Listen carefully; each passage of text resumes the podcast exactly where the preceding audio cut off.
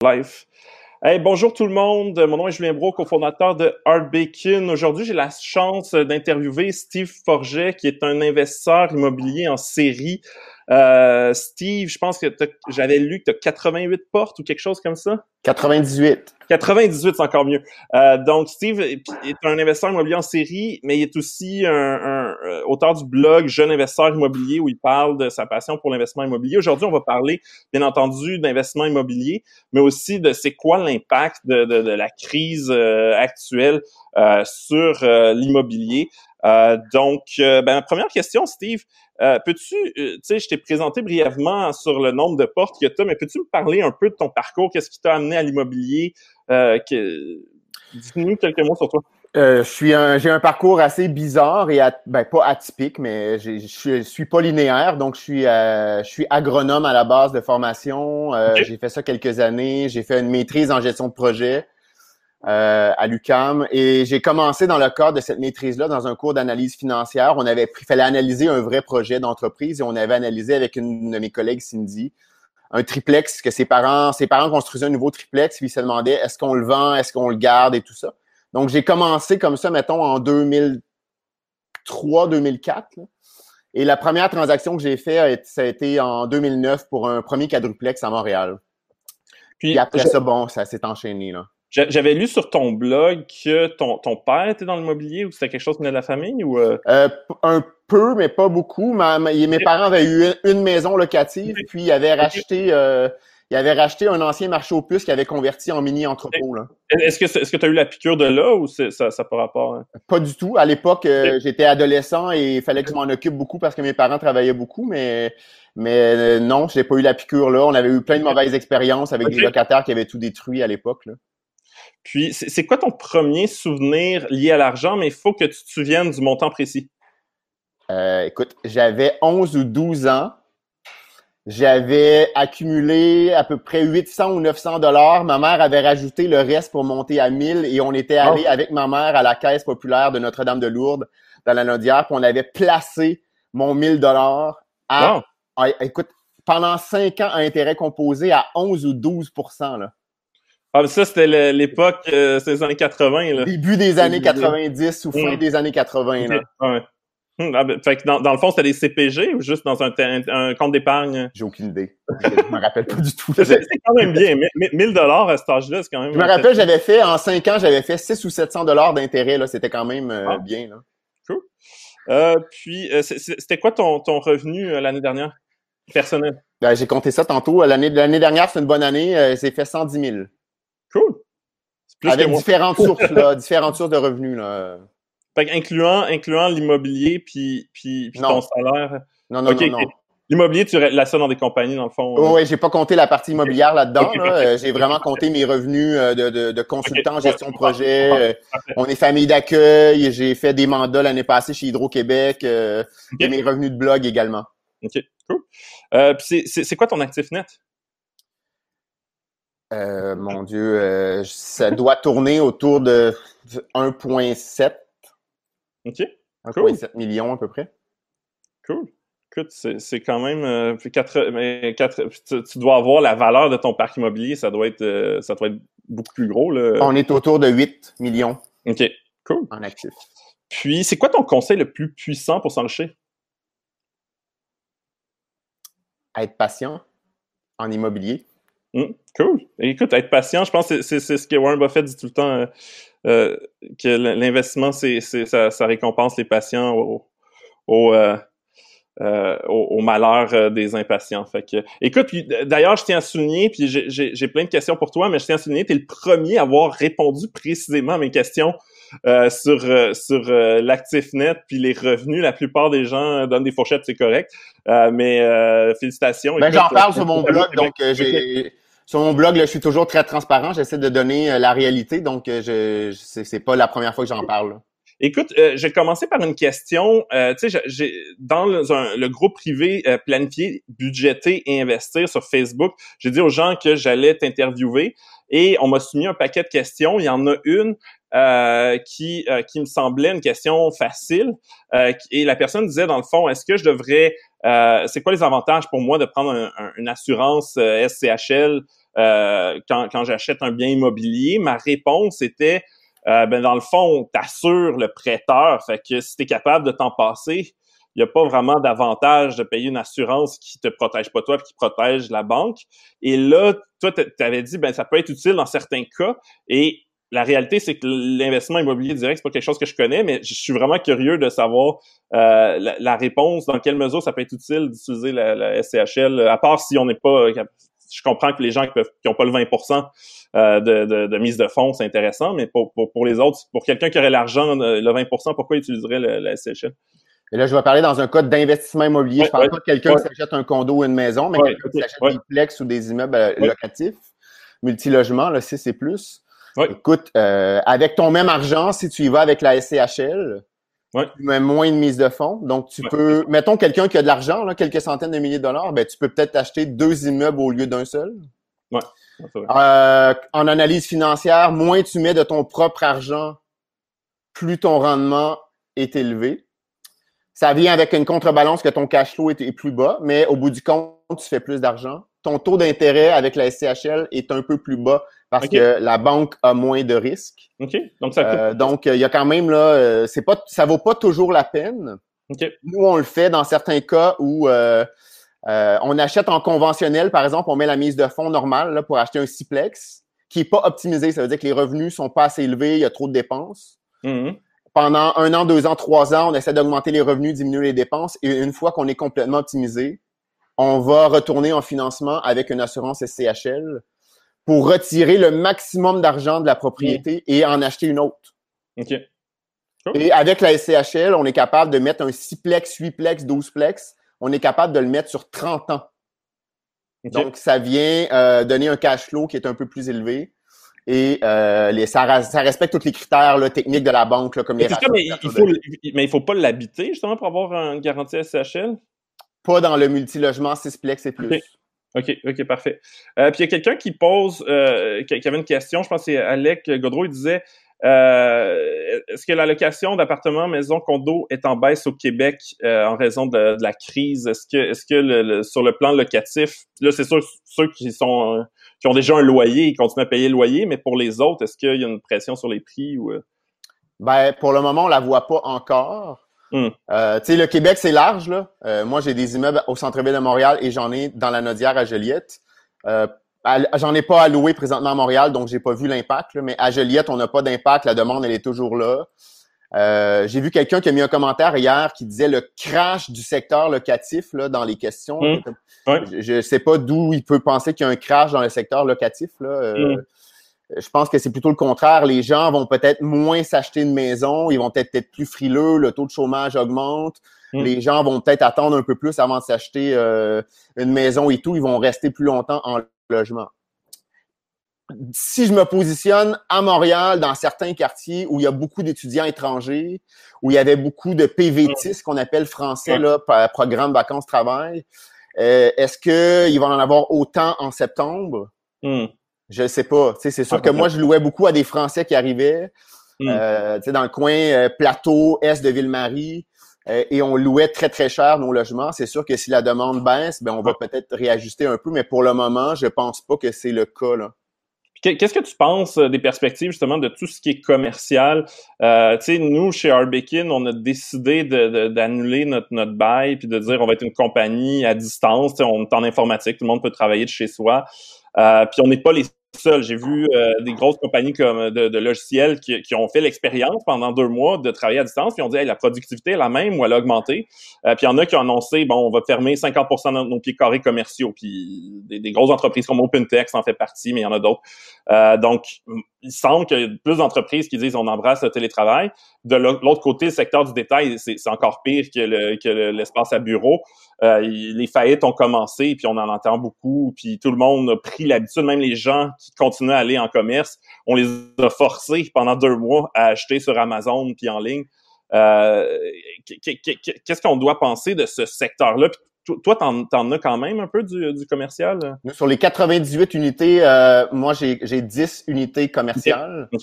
Euh, on en a là-dedans qui sont solides. On, on loue à la SQDC, par exemple. Mm. On loue à une dame qui, elle, elle a une friperie.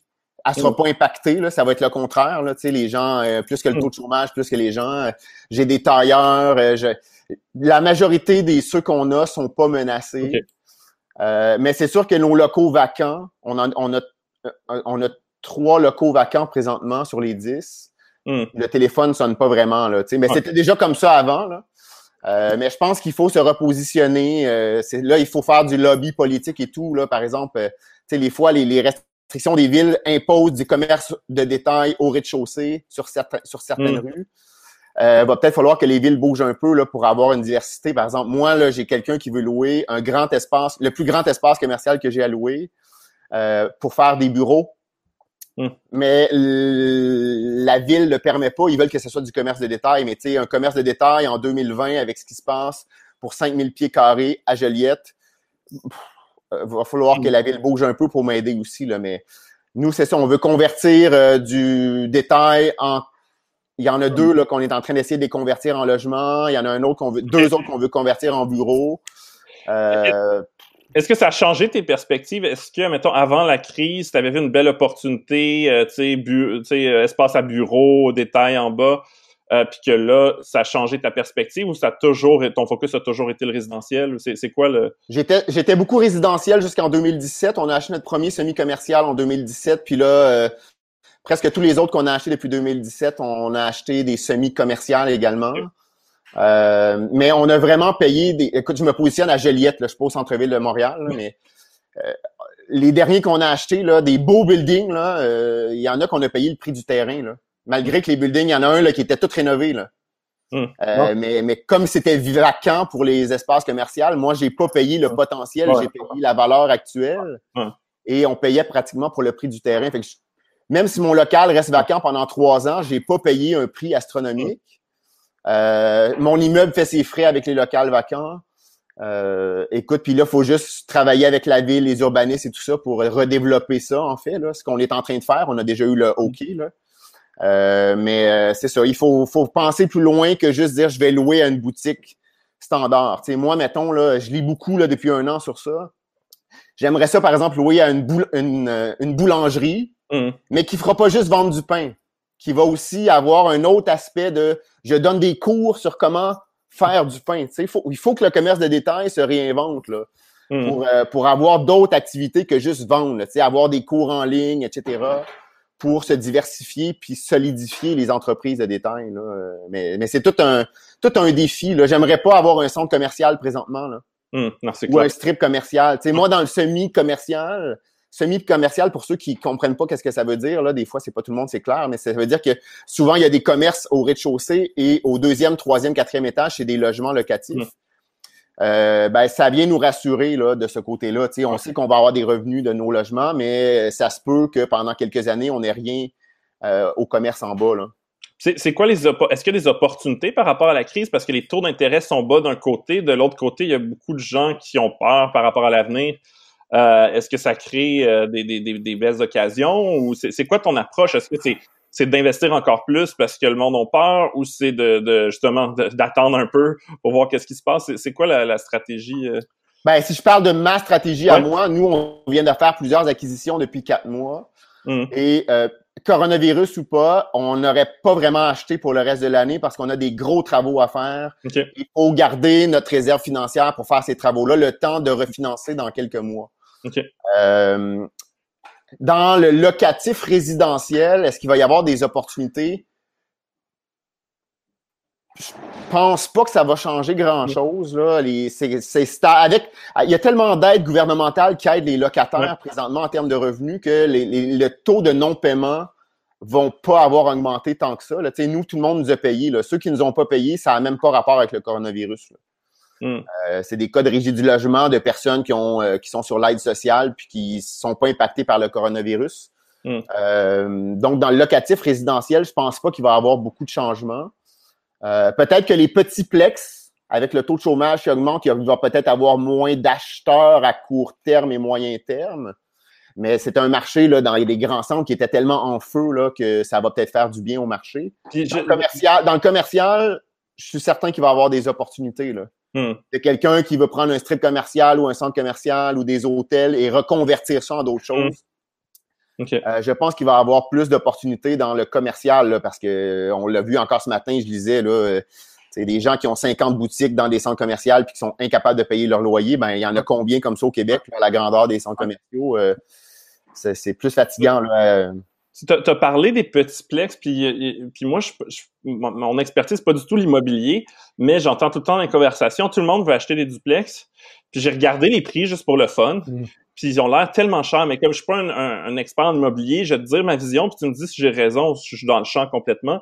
J'ai l'impression que toute la classe moyenne veut acheter des duplex puis des triplex financés par la CHL, puis que le- en tant qu'investissement, c'est c'est complètement surévalué, puis que les opportunités sont peut-être dans les, les 5 à, à 50 portes parce que les institutionnels sont pas intéressés par ce terrain-là, puis il y a pas tant de, de, de gens qui sont capables d'avoir les... Il y en a, il y en a, là, mais je veux dire, il y a moins de... C'est pas monsieur, madame, tout le monde qui achète un, un 10 portes euh, d'un coup.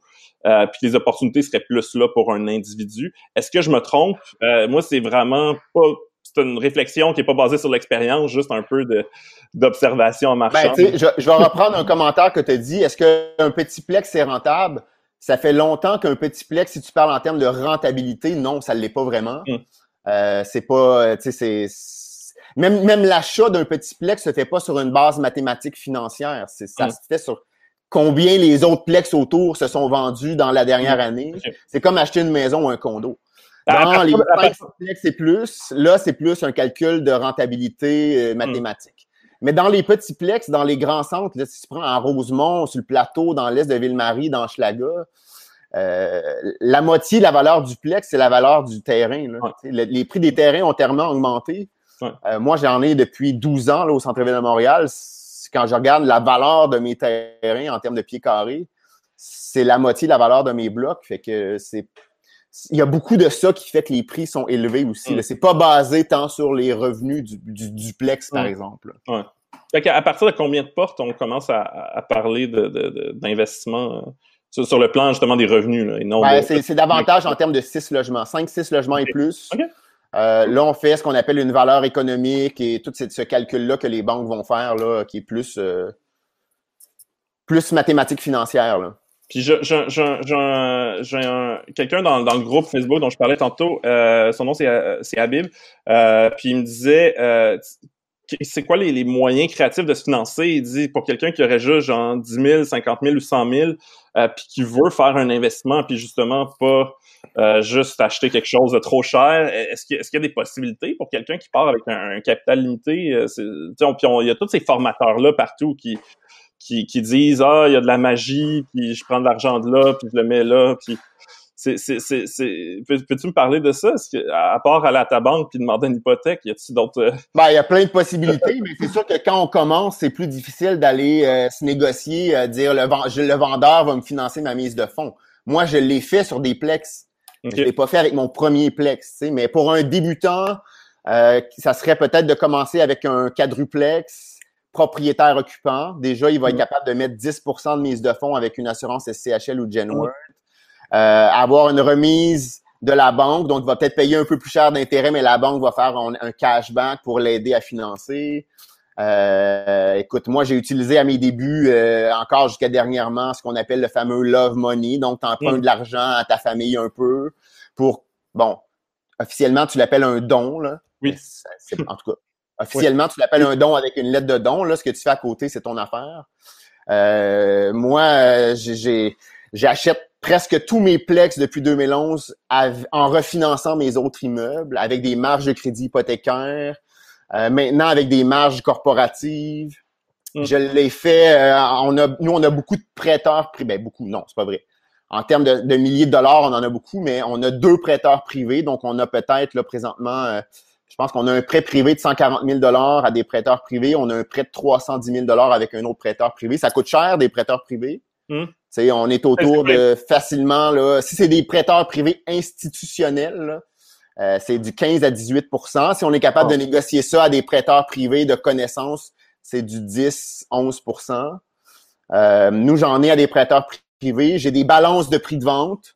Euh, donc, c'est des vendeurs qui m'ont moi, mettons la banque sur deux, j'ai un exemple de 2018, on a acheté deux quadruplex de deux vendeurs. C'est la même famille.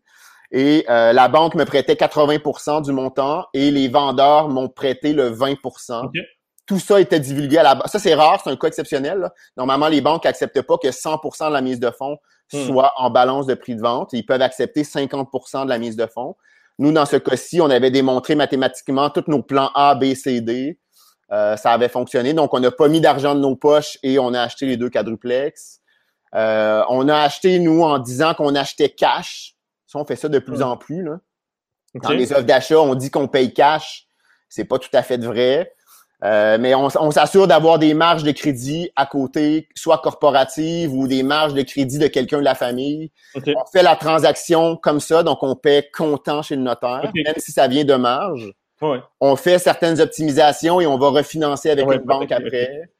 Écoute, il y en a plein des, stratégies. Là, mais comment on trouve un banquier qui, qui, qui parce que bon, on peut marcher devant chez soi, puis là il y a une succursale de jardin TD, mais est-ce que est-ce que l'individu euh, est important? Comment on trouve quelqu'un, mettons qu'on veut devenir un investisseur immobilier, pas juste acheter une maison, euh, comment on trouve son banquier entre guillemets?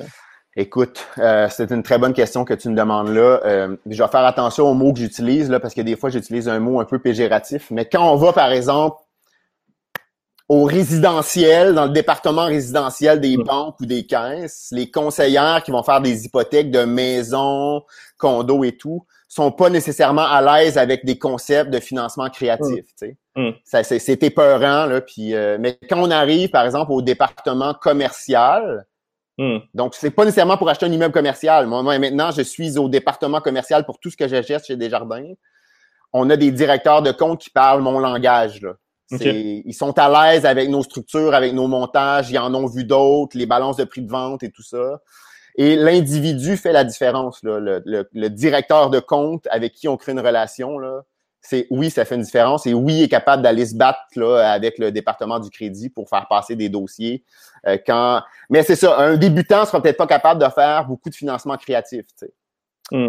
Euh, mais quelqu'un qui commence à avoir de l'expérience, la banque, elle regarde aussi l'expérience de l'investisseur, elle regarde son actif net, elle regarde ce qu'elle a fait avec son parc immobilier, puis demander, ben oui, ils vont peut-être accepter que 100% de ta, ta, ta, mise de fonds soit en balance de prix de vente. Mais peut-être pas pour ton premier quadruplex, tu sais. OK.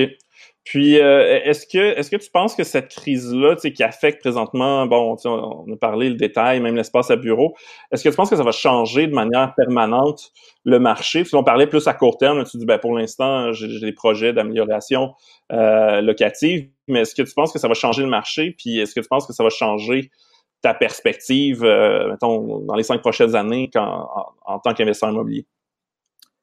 Euh je pense pas que ça va changer ma perspective, non.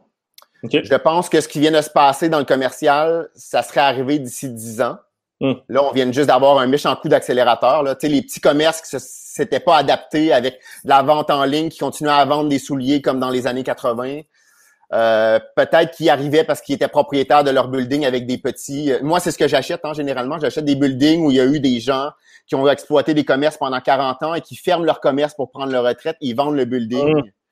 Euh, mais ils réussissaient à maintenir en vie leur commerce de détail parce qu'ils payent pas de loyer ou un loyer très, très faible. Euh, ceux qui ont des vrais loyers à payer puis qui ont le modèle d'affaires qui est plus adapté à 2020, là, hmm. ils, vont, ils vont souffrir. Donc, c'est sûr que les propriétaires immobiliers doivent faire très attention aux actifs qu'ils vont acheter parce que si j'achète juste des commerces de détail standards traditionnels qui se sont pas adaptés, je risque de souffrir un peu. Là. Puis, euh, est-ce que est-ce que tu investis seul ou tu as des partenaires d'affaires dans des projets? Puis comment tu structures ça? Est-ce que c'est en ton nom, c'est avec des compagnies euh, euh, limited partnership ou peu importe? Je pense que c'est ben, Moi, j'ai commencé toute seule, les deux premiers, donc j'ai 11 logements à moi toute seule. Puis depuis 2012, j'achète tous mes immeubles avec mon chum, en fait, avec mon conjoint Philippe. Donc, on a une compagnie ensemble depuis deux. On n'était pas incorporés, c'était un nom individuel. Puis depuis 2017, on est rendu incorporé et on est en train de migrer. Là, une fois par année, on prend un immeuble et on le glisse, on le roule, qu'on appelle. On fait un mm. roulement d'actifs dans notre compagnie. On en fait un encore dans deux semaines. Euh, donc, on a notre compagnie Immeuble Força. Et euh, tout ce qui est semi-commercial, ou trois des quatre semi-commerciales qu'on a euh, depuis deux ans, Euh, on les a achetés avec un autre associé, donc avec une autre entreprise. Euh, et on a créé ensemble une SENC, une société en nom euh, commun. Là. Ouais. Euh, donc, les deux compagnies sont actionnaires à 50-50 de ça. Donc, au lieu de créer une nouvelle Inc., on a créé une SENC. OK. Puis, est-ce que chaque immeuble a sa propre corporation ou il y a Non. OK, OK.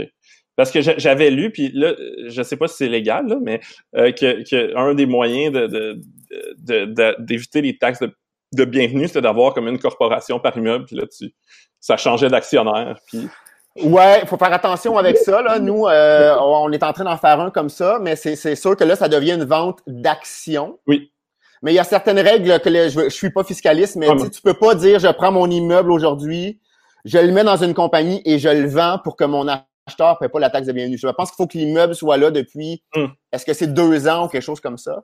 Mais euh, effectivement, c'est possible de faire un achat d'actions dans certains cas et de ne pas payer de taxe de bienvenue parce que ce n'est pas une vente immobilière, c'est un achat d'actifs. Hum. Puis, euh, dans, comment tu trouves un partenaire? Parce que c'est un peu un monde, euh, je pense c'est moins réglementé que, que tout ce qui est marché financier. Puis surtout quand, mettons, comme moi, tu sais, qui connais rien à l'immobilier, j'aurais peur, comme ça se peut pas, de faire un deal avec quelqu'un. Euh, tu sais, même si j'ai l'air gentil, tu sais pas euh, qu'est-ce qui va se passer. Comment tu choisis un, un partenaire à l'affaire en immobilier? Ben, euh, écoute, il y a tellement de réseaux. Là. Moi, je, moi, je vais beaucoup au Club d'investisseurs immobiliers du Québec, donc c'est devenu un groupe d'amis. On les connaît, on voit ce qu'ils font dans les groupes Facebook et Mm. tout. Une moment donné, on voit les affinités. Il y a des, il y a tellement d'événements qu'on finit par développer des affinités avec certaines personnes. Euh, faut être complémentaire. Il faut, c'est comme dans toutes les associations, hein, être complémentaire. C'est quoi la plus-value de chacun? C'est quoi Est-ce qu'on est, euh, est-ce qu'on s'entend bien? Est-ce qu'on a la même vision? Parce que sinon, ça va pas fonctionner. Puis, euh, mais je pense qu'il faut vraiment bien connaître la personne et pas juste dire je mets 200 000 dollars, mais je connais pas vraiment ce qu'il va faire. Puis, euh, faut vraiment développer une relation humaine. Euh, sais, Mm. Moi, là, on a, on a une- un partenaire là, depuis deux ans, mais ça fait de- ça fait peut-être cinq, six ans que je, le- je lui parlais souvent. On a fait des coachings ensemble. euh, je voyais ce qu'il faisait, il voyait ce que je faisais, puis on s'est associés ensemble une année. On regardait le même immeuble au même moment sans sans, sans, sans parler. Là. Hum. Et finalement, le deal s'est fait euh, grâce à cette association-là. là. Puis euh, l'autre question, c'est qu'on regarde, puis je suis sûr que en plus un job principal euh, de consultant, puis tu, tu te plein de portes, que 98, tu me disais, tu dois travailler. C'est quoi tes semaines? Euh, non, moi, je travaille pas tant que ça dans Ah le parc immobilier. C'est Philippe. Philippe, mon, mon associé conjoint, Mm. était au gouvernement du Québec avant avec un très bon emploi. Et euh, quand on a adopté notre premier enfant en 2016, il est pas retourné au gouvernement après 2017. Donc, euh, il gère à temps plein la compagnie. C'est lui qui reçoit tous les appels. Moi, mon téléphone sonne jamais ou très rarement. Donc, moi, je, je suis plus côté acquisition, financement, euh, développement. Euh, lui est vraiment côté opérationnel, mais j'avoue que ça prend beaucoup, beaucoup de son temps. Là. Hmm. Euh, et là, tu vois, juste avant que la crise frappe, on venait de se louer des locaux, nous, euh, au mois de février, euh, pour recruter une adjointe. Là. On voulait recruter une adjointe à temps plein pour prendre les appels quotidiens, là, Hmm. parce qu'on en, ça prend trop de temps. Là. On veut se focuser, nous, à créer de la valeur dans notre parc immobilier, à faire des travaux, à faire les refinancements. Euh, on veut pas gérer là, les appels de plombiers, là, tu sais, euh, ça, c'est, c'est plus, c'est plus là qu'on est, là. Mais oui, ça prend du temps, là. Est-ce qu'il y a un moment où tu es obligé d'engager un plombier à temps plein ou des trucs comme ça, ou pour l'instant, c'est tout, c'est tout des travailleurs autonomes euh, au Ben non, pour, le, pour le moment, nous, c'est tous des travailleurs autonomes, mais on est sur le point d'embaucher, en tout cas, on est en discussion, là. Là, pour le moment, on a deux travailleurs autonomes à temps partiel qui travaillent pour nous à faire de l'entretien. OK. Euh, on est sur le point de probablement les mettre sur un payroll. Euh, en tout cas, il y a des, technicalités là, autour de ça, là, que, en immobilier. Tu sais, si tu as des concierges, tu es légal, mais s'ils sont pas concierges, il faut qu'ils soient. RBQ, CCQ, machin truc. Euh, donc, on va probablement les mettre sur le payroll. Mais je te le dis, le dépasser 80, 100 portes, Hmm. tu peux plus. Ça, ça- ça fait longtemps, nous, qu'on peut plus faire ça. Je peux plus aller peinturer un appartement. Là. Ouais. Non, c'est clair. Ça, ça fait, euh, ça fait trois ans que nous, on fait plus ça parce qu'on est, on est plus capable de faire ça. Là. On Ouais. gère le côté business, administration, croissance, achat. Mais la, rénovation et tout ça, on- n'est plus capable de le faire. Puis pourquoi tu as décidé de faire l'investissement direct par rapport à ce que tu peux investir directement? C'est sûr, Euh, mais tu peux aussi acheter des, des, REITs en anglais, je pense que c'est des fonds de placement immobilier, qui sont des, sociétés qui, qui font justement de l'investissement immobilier, qui distribuent la plupart des bénéfices aux actionnaires. Euh, Est-ce que tu as comparé les deux? Est-ce que tu as investi dans des REITs personnellement? Euh, non. C'est quoi ton, ton, ton, opinion par rapport aux deux options? Hein? Ben, premièrement, je suis un passionné d'immobilier, puis ma, ma c'est arrivé par accident. Hein? Moi, j'étais en environnement, puis en agronomie, puis en gestion de projet. J'étais pas du tout un. J'étais arrivé par accident, mais je me suis mis à triper après mon premier quadruplex, puis je me suis mis à vraiment aimer, aimer ça. Faire de l'immobilier pour vrai. Là. Je veux pas juste avoir un rendement euh, passif qu'on appelle de un. L'immobilier, comme je le fais, c'est pas du tout passif. Là. Mm. Même si on le donnerait en gestion, à quelqu'un qui le ferait pour nous la gestion. Il faut quand même gérer le gestionnaire, il faut quand même établir nos procédures. Il faut, c'est pas si simple que ça.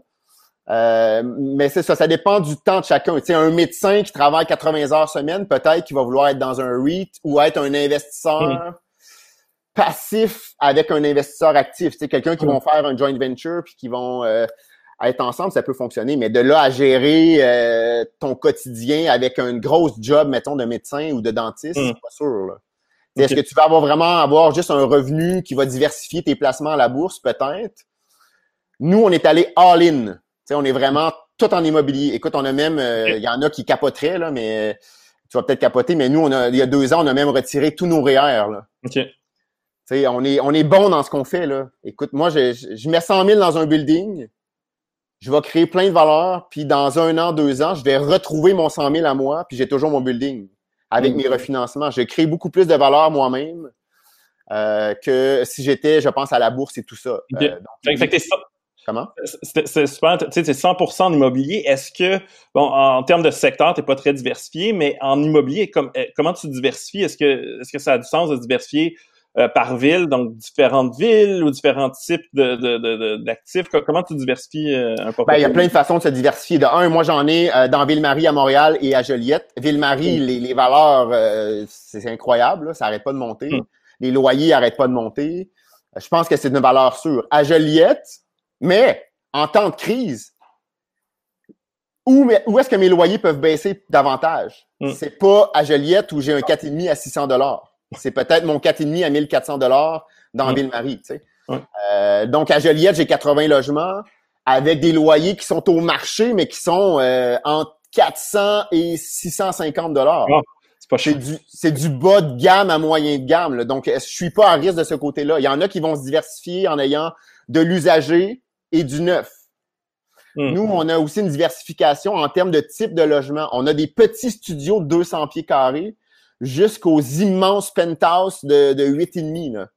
Hmm. Euh, avec des locaux commerciaux, avec euh, des locaux commerciaux à la SQDC, euh, avec des plus petits, mettons, pour un tailleur.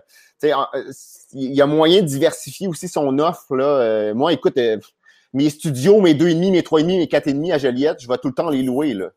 Hmm. Je vois pas comment je peux avoir 20% euh, de taux de vacances. Là. C'est, c'est qui qui les occupe? C'est des retraités, c'est euh, il y a des gens sur l'aide sociale, euh, j'ai plein de travailleurs également, mais quand la crise du corona est arrivée, là, je me suis j'ai pris la liste de toutes mes 98 et on a établi qu'on en avait 25 qui étaient à risque de perdre leur travail. Ça s'est produit effectivement, mais les aides gouvernementales sont arrivées rapidement, donc tout le monde a été capable de payer. Mais ça dit que sur 98, il y en avait le trois quarts qui euh, pas à risque en termes financiers. Hmm. Euh, si j'étais 100% Airbnb, là, euh, c'est un autre cas. Là. je pense qu'il faut diversifier ces types de locations également. Est-ce que tu fais du Airbnb? Euh? Puis l'autre chose qui est intéressante avec Airbnb, c'est que, tu sais, surtout à Montréal, je pense pas qu'à Joliette, il y a beaucoup de, de, logements Airbnb, mais que ce soit les propriétaires ou les, les locataires qui utilisent Airbnb, il y a des gens qui disent, ben là, dans mesure où le monde voyage plus, euh, Airbnb euh, a mis 25% de son, ses employés dehors. Euh, il va y avoir trop de trop d'appartements à Montréal. Est-ce que, est-ce que tu penses que tu, me parlais de euh, qu'il y a plus de risques à Ville-Marie sur la baisse des loyers? Tu penses que penses-tu que ça, ça, pourrait se produire avec qu'est-ce qui se passe en ce moment?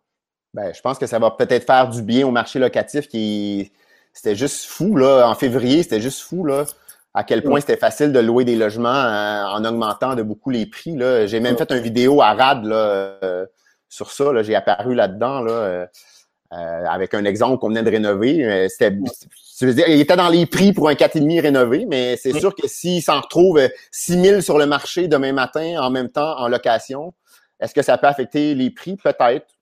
Peut-être, mais je sais, j'ai pas encore vu la preuve de ça, mais écoute, euh, la microéconomie, c'est la microéconomie, donc euh, je pense que ça peut avoir un impact.